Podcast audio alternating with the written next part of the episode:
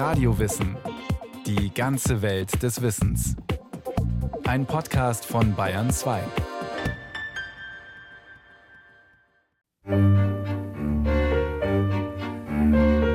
Wenn es also morgens in aller Frühe bei uns klingelt, können wir uns nicht weiterhin in dem beruhigenden Gefühl strecken, dass es nur der Milchmann oder der Junge mit den Brötchen sein kann.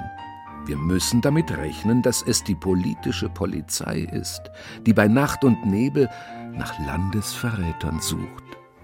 So suffisant kommentierte die Frankfurter Rundschau eine bis dahin in der Geschichte der jungen Bundesrepublik beispiellose Razzia. Sie fand am 26. Oktober 1962 statt, auf dem Höhepunkt der Kubakrise, in jener Woche, in der die militärische Konfrontation der UdSSR und der USA die Welt so nah wie noch nie an die Schwelle des Atomkriegs gerückt hatte. Ohne auch nur zu klingeln, waren Polizisten und Staatsanwälte der Generalbundesanwaltschaft Karlsruhe bereits im Nachtdunkel des 26. Oktober, kurz nach 21 Uhr, in den Redaktionsräumen der Zeitschrift Spiegel in Bonn und der Hamburger Zentrale einmarschiert. Dort waren die Redakteure, wie Dieter Wild, gerade noch mit der Fertigstellung der neuen Ausgabe beschäftigt. Die Atmosphäre war wirklich beklemmend.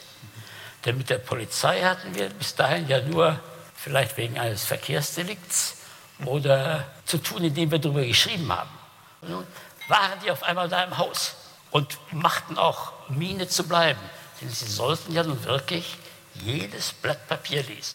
Die Polizisten und Staatsanwälte suchten nicht nur nach militärischen Geheimpapieren, sie fahndeten auch nach den Spiegelmachern mit insgesamt acht Haftbefehlen.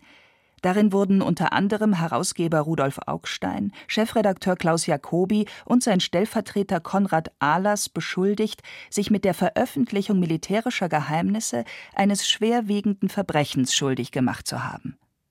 Das prangerte Bundeskanzler Konrad Adenauer zwölf Tage später die justiziellen Untersuchungen waren erst angelaufen, voller Empörung in der größtmöglichen Öffentlichkeit an, vor dem Deutschen Bundestag in Bonn. Wir haben einen Abgrund von Landesverrat im Lande. Ich sage das. Ich sage das, ja. Denn, meine Damen und Herren, wenn von einem Blatt das in einer Auflage von 500.000 Exemplaren erscheint, systematisch um Geld zu verdienen, Landesverrat getrieben wird. Kehren wir, um die anhaltende Erregung der Parlamentarier zu verstehen, zu jener Freitagnacht vom 26. auf den 27. Oktober zurück. Alle Spiegel-Redaktionsräume werden besetzt und gefilzt, die Telefon- und Fernschreibzentrale von der Außenwelt abgeschnitten. Die Redakteure weigern sich, sich von den Staatsanwälten nach Hause schicken zu lassen. Sie wollen das Heft Nummer 44 druckfertig machen, wie sich der trickreich aus seinem etwas entlegenen Büro der Razzia entkommene Spiegel-Ressortchef Leo Bravand erinnert. Als der Chef vom Dienst raufkam und sagte, Herr Bravand, da unten ist der Teufel los, Landesverrat, Augstein soll nach Kuba geflohen sein, das war ja während der Kuba-Krise. Was sollen wir denn wohl machen? Und ich habe gesagt, wir machen erstmal weiter, damit das Blatt erscheint.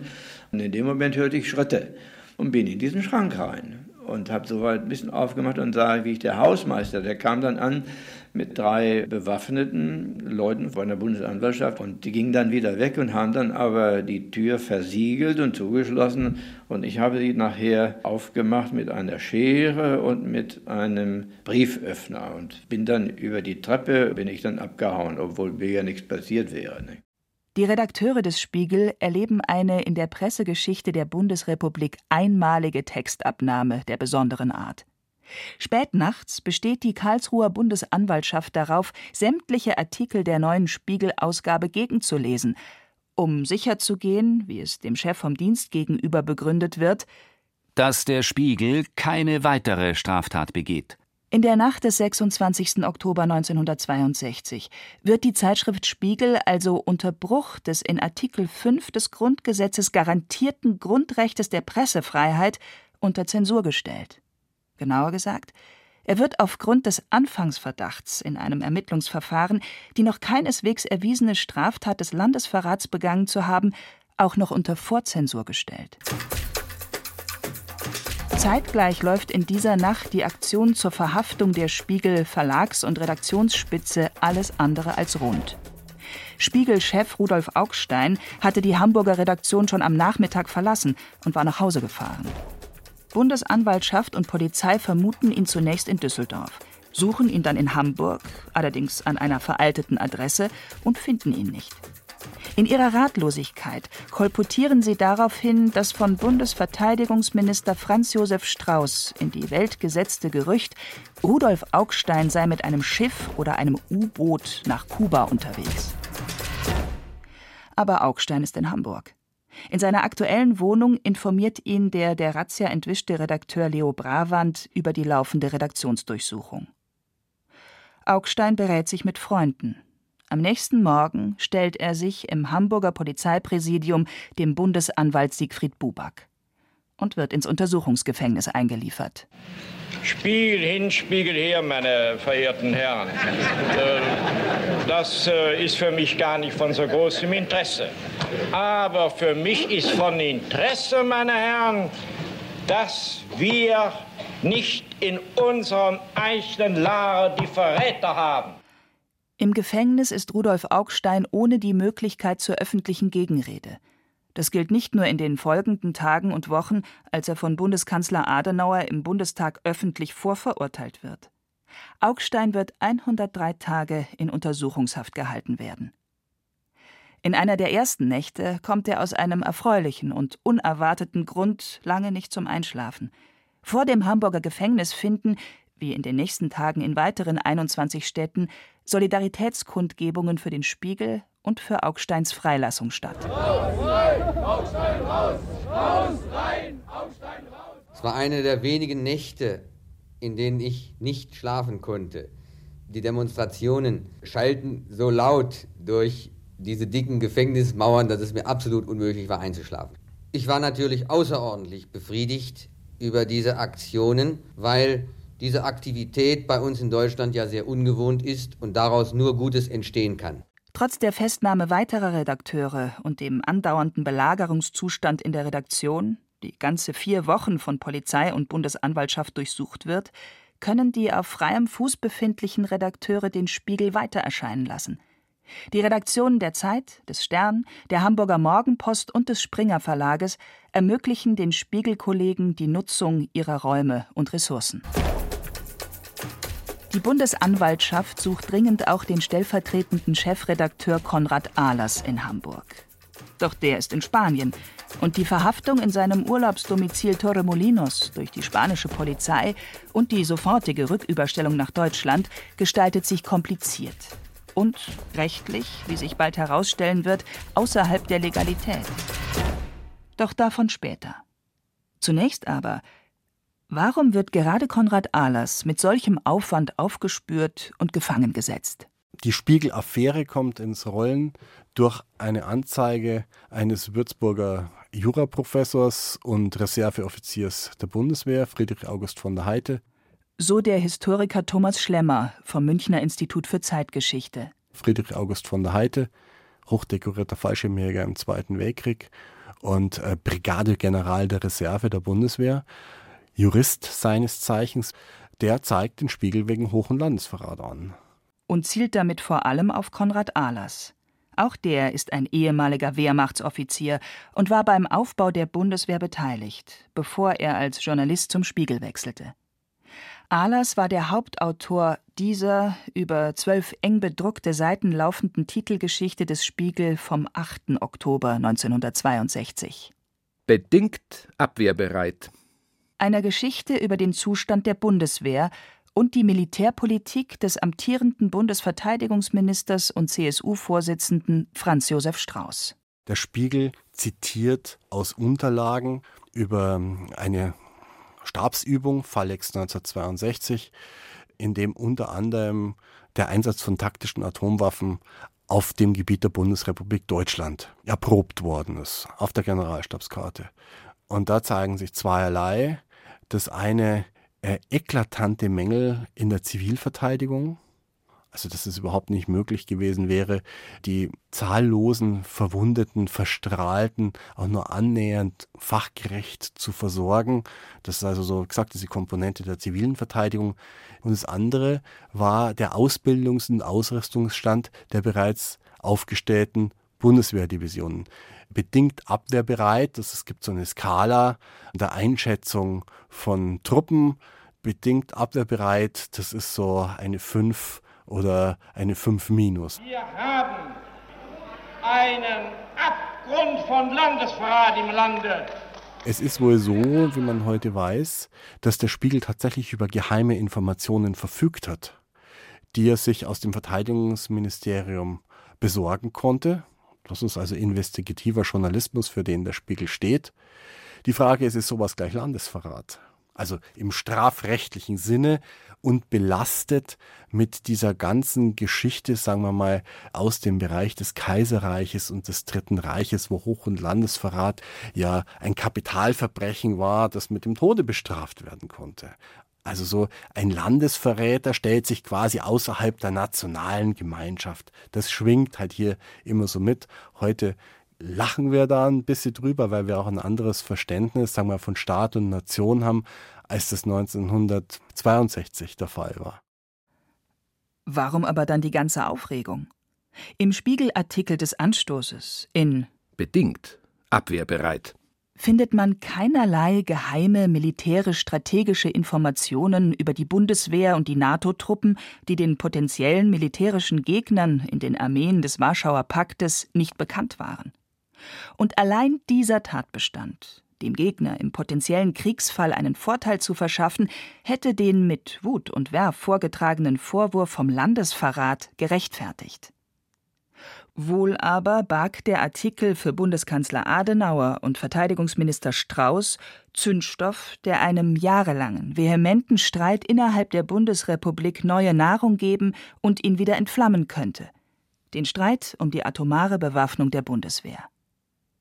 Im inkriminierten Artikel über das Manöver Phalanx 62 konnten die Spiegelleser jetzt erfahren, welche ganz konkreten Auswirkungen die inzwischen gültige Atomkriegsstrategie im Ernstfall haben würde. Nach wenigen Tagen waren erhebliche Teile Englands und der Bundesrepublik völlig zerstört. In beiden Ländern rechnete man mit 10 bis 15 Millionen Toten. Das Sanitätswesen brach als erstes zusammen. Es fehlte an Ärzten, an Hilfslazaretten und an Medikamenten. Nicht besser war es auf dem Gebiet der Lebensmittelversorgung und der Instandhaltung lebenswichtiger Betriebe und Verkehrswege. Die Luftschutzmaßnahmen erwiesen sich als völlig unzureichend. Eine Lenkung des Flüchtlingsstroms war völlig undurchführbar. Gerade fünf Jahre zuvor hatten die führenden deutschen Atomwissenschaftler in der von Nobelpreisträger Otto Hahn initiierten Erklärung der Göttinger 18 vor den verheerenden Folgen eines atomaren Krieges gewarnt, der nicht begrenzbar sei. Das gelte auch für die in den 50er Jahren entwickelten kleinen Atombomben, für die sogenannten taktischen Atomwaffen schockiert und in Bewegung gesetzt, hatte die Göttinger 18 und die Hunderttausende von Menschen mobilisierende Anti-Atomtod-Bewegung Bundeskanzler Konrad Adenauer. Auf einer Pressekonferenz im April 1957 hatte er diese verharmlosenden Sätze hingeworfen. Die taktischen atomaren Waffen sind im Grunde genommen nichts anderes als eine Weiterentwicklung der Artillerie. Und es ist ganz selbstverständlich, dass bei einer so starken Fortentwicklung der Waffentechnik wir nicht darauf verzichten können, dass unsere Truppen auch die neuesten Typen haben und die neueste Entwicklung mitmachen. Verteidigungsminister Franz Josef Strauß verhöhnte Nobelpreisträger Otto Hahn wegen seiner mahnenden Worte gegen die atomare Bewaffnung der Bundesrepublik als einen alten Trottel der die Tränen nicht halten und nachts nicht schlafen kann, wenn er an Hiroshima denkt. In ihrer Entschlossenheit, die Teilhabe der Bundesrepublik an atomaren Waffen voranzutreiben, bildeten der alte Kanzler und sein junger, aufstrebender Verteidigungsminister ein starkes Tandem. Strauß schien dabei die Richtung vorzugeben. Ein Mann mit großer Zukunft, der 1962 als möglicher Kandidat für die Nachfolge des greisen Kanzlers Adenauer gehandelt wurde. Dieser folgte in militärstrategischen Fragen ganz und gar der Linie von Franz Josef Strauß, seinem Verteidigungs- und vormaligen Atomminister, ein Amt, das es so nur bis 1962 gab. Strauß hatte in einer der entscheidenden Bundestagsdebatten um die atomare Aufrüstung der Bundeswehr am 10. Mai 1957 den Ton angegeben. Die Rote Armee besitzt eine erhebliche Überlegenheit an konventionellen Waffen. Sie verfügt über Atomkampfmittel aller Art. Wird den Verteidigungsstreitkräften in Europa eine mindestens gleichwertige Ausrüstung und Bewaffnung verweigert, so bedeutet das geradezu einen Anreiz zur Aggression. Aus diesem Grund kann die Bundesregierung aus ihrer Verantwortung für das deutsche Volk keinen Einspruch dagegen einlegen, dass bis zum Abschluss eines umfassenden Abrüstungsabkommens die auf dem Gebiet der Bundesrepublik stationierten Verteidigungsstreitkräfte über moderne Waffen verfügen. Und dazu war es auch gekommen. Als 1962 das im Spiegel beschriebene Manöver Phalanx 62 stattfindet, hatten sich Adenauer und Strauß dahingehend durchgesetzt, dass auch die Bundeswehr mit Atomwaffen ausgerüstet war deren Einsatz aber nur mit Zustimmung und auf Kommando der Amerikaner hätte erfolgen dürfen. Die im Spiegelartikel bedingt abwehrbereit präsentierten Fakten über den Verlauf von Phalanx 62 bestätigen ganz konkret die katastrophalsten theoretischen Szenarien der Kritiker atomarer Bewaffnung und Kriegsführung. Nur, dass diese Kritik diesmal nicht von außenstehenden Mahnern stammte, sondern von der militärischen Führung selbst bei einer praxisnahen Manöverübung formuliert worden war. Ein Offenbarungseid. Erst die atomare Bewaffnung der Bundeswehr hat uns in einen, wie ich sagen muss, tödlichen Clinch gebracht. So resümierte Spiegel-Gründer und Herausgeber Rudolf Augstein 26 Jahre später sein von Faszination und Abstoßung geprägtes Verhältnis zu Franz Josef Strauß. Augstein traute dem bayerischen Shootingstar in Bonn alles zu und misstraute ihm gleichermaßen in allem, nachdem der Spiegel bereits einige Affären von Strauß öffentlich gemacht hatte. Wir hatten Strauß im Verdacht, dass er gewissermaßen heimlich auf eine atomare Bewaffnung der Bundeswehr zusteuerte. Aber im Verlauf der Recherchen stieß Konrad Ahlers auf bedenkliche Mängel in der Bundeswehr und machte eine Titelgeschichte, an der ich dann gar nicht mehr so sehr interessiert war. Ich war mehr an der Person Strauß und an der atomaren Bewaffnung interessiert. Und dies nun wieder kam zusammen zeitlich mit einer großen außenpolitischen Krise, nämlich mit der Kuba-Affäre, was ja dann zu der grotesken Behauptung von Strauß führte, Augstein sei im U-Boot nach Kuba entflohen. Womit wir wieder in der Nacht der Durchsuchungs- und Verhaftungsaktion von Polizei und Bundesanwaltschaft in der Nacht des 26. Oktober 1962 angelangt sind. In der stellt sich heraus, dass sich Konrad Ahlers mit seiner Frau im Urlaub im spanischen Torremolinos aufhielt. Einem Land und Ort, an dem ein vom deutschen Generalbundesanwalt ausgestellter Haftbefehl nicht gilt. Eigentlich wäre es jetzt an FDP-Bundesjustizminister Stamberger gewesen, sich der Angelegenheit Ahlers anzunehmen. In dieser Situation schaltet sich Franz Josef Strauß im Verteidigungsministerium eigenmächtig und persönlich in die laufende Aktion des Generalbundesanwaltes ein. Er erreicht durch eine Intrige, dass Justizminister Stamberger gar nicht erst informiert wird.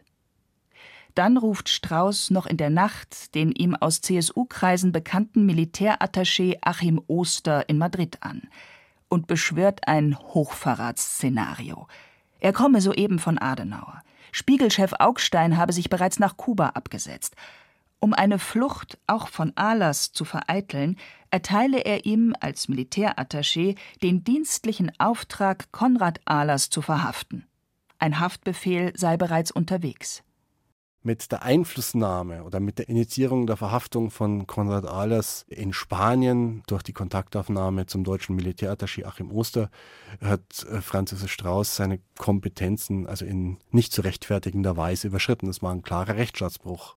Von diesem Moment an verwandelte sich die Spiegel-Affäre zunehmend in eine Strauß-Affäre und wurde es endgültig, als Franz Josef Strauß diese seine Einflussnahme zunächst leugnete und am 7. November 1962 darüber das Parlament belog.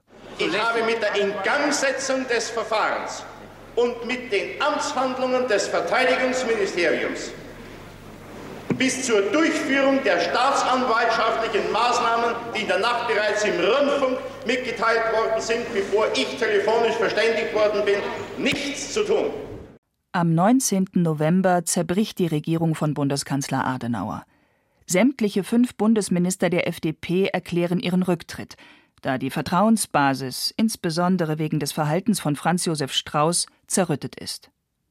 Daraufhin tritt Franz Josef Strauß am 30. November 1962 von seinem Amt als Bundesverteidigungsminister zurück. Er kommt nun nicht mehr als potenzieller Nachfolger Adenauers in Betracht und wird bis an das Ende seiner Tage den in der Spiegel-Affäre erworbenen Ruf nicht wieder los hat Strauß das Etikett des Kalten Kriegers angehängt, des nur mühsam demokratisch ummäntelten Faschisten und was derlei Dinge mehr sind. Und das ist etwas, wo die Spiegelaffäre nur ein, wenn auch wichtiger Mosaikstein einer ganzen Kette von Ereignissen war. Und er hat natürlich immer wieder durch bestimmte Redewendungen, durch bestimmte Reden, die dann auch in die Öffentlichkeit gelangt sind, obwohl sie intern waren, diesen Bildern von ihm Vorschub geleistet, ganz klar. 1965 stellt der Bundesgerichtshof fest, es gibt keine Beweise, dass der Spiegel militärische Geheimnisse verraten habe. Aus der Existenzkrise, die die Redaktionsbesetzung und die Verhaftung der Redakteure bedeutete, ging das Blatt gestärkt und einflussreicher denn je hervor.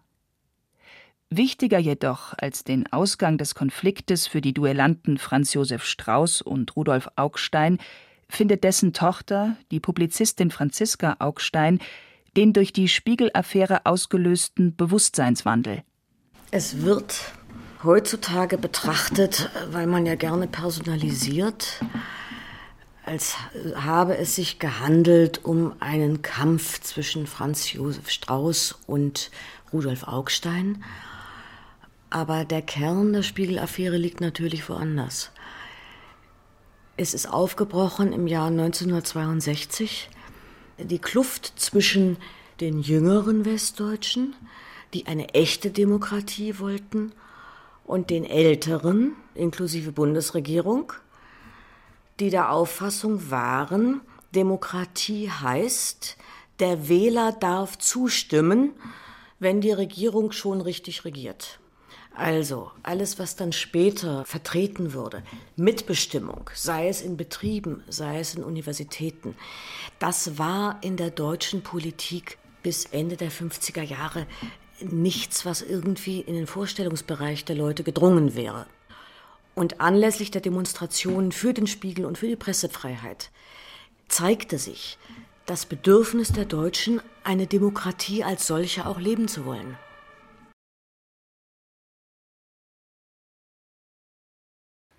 Sie hörten Die Spiegel-Affäre Franz Josef Strauß und Rudolf Augstein von Ulrich Chaussy. Es sprachen Hemmer Michel, Heinz Peter und Friedrich Schloffer. Technik Andreas Lucke. Regie Ulrich Chaussy. Eine Sendung von Radio Wissen.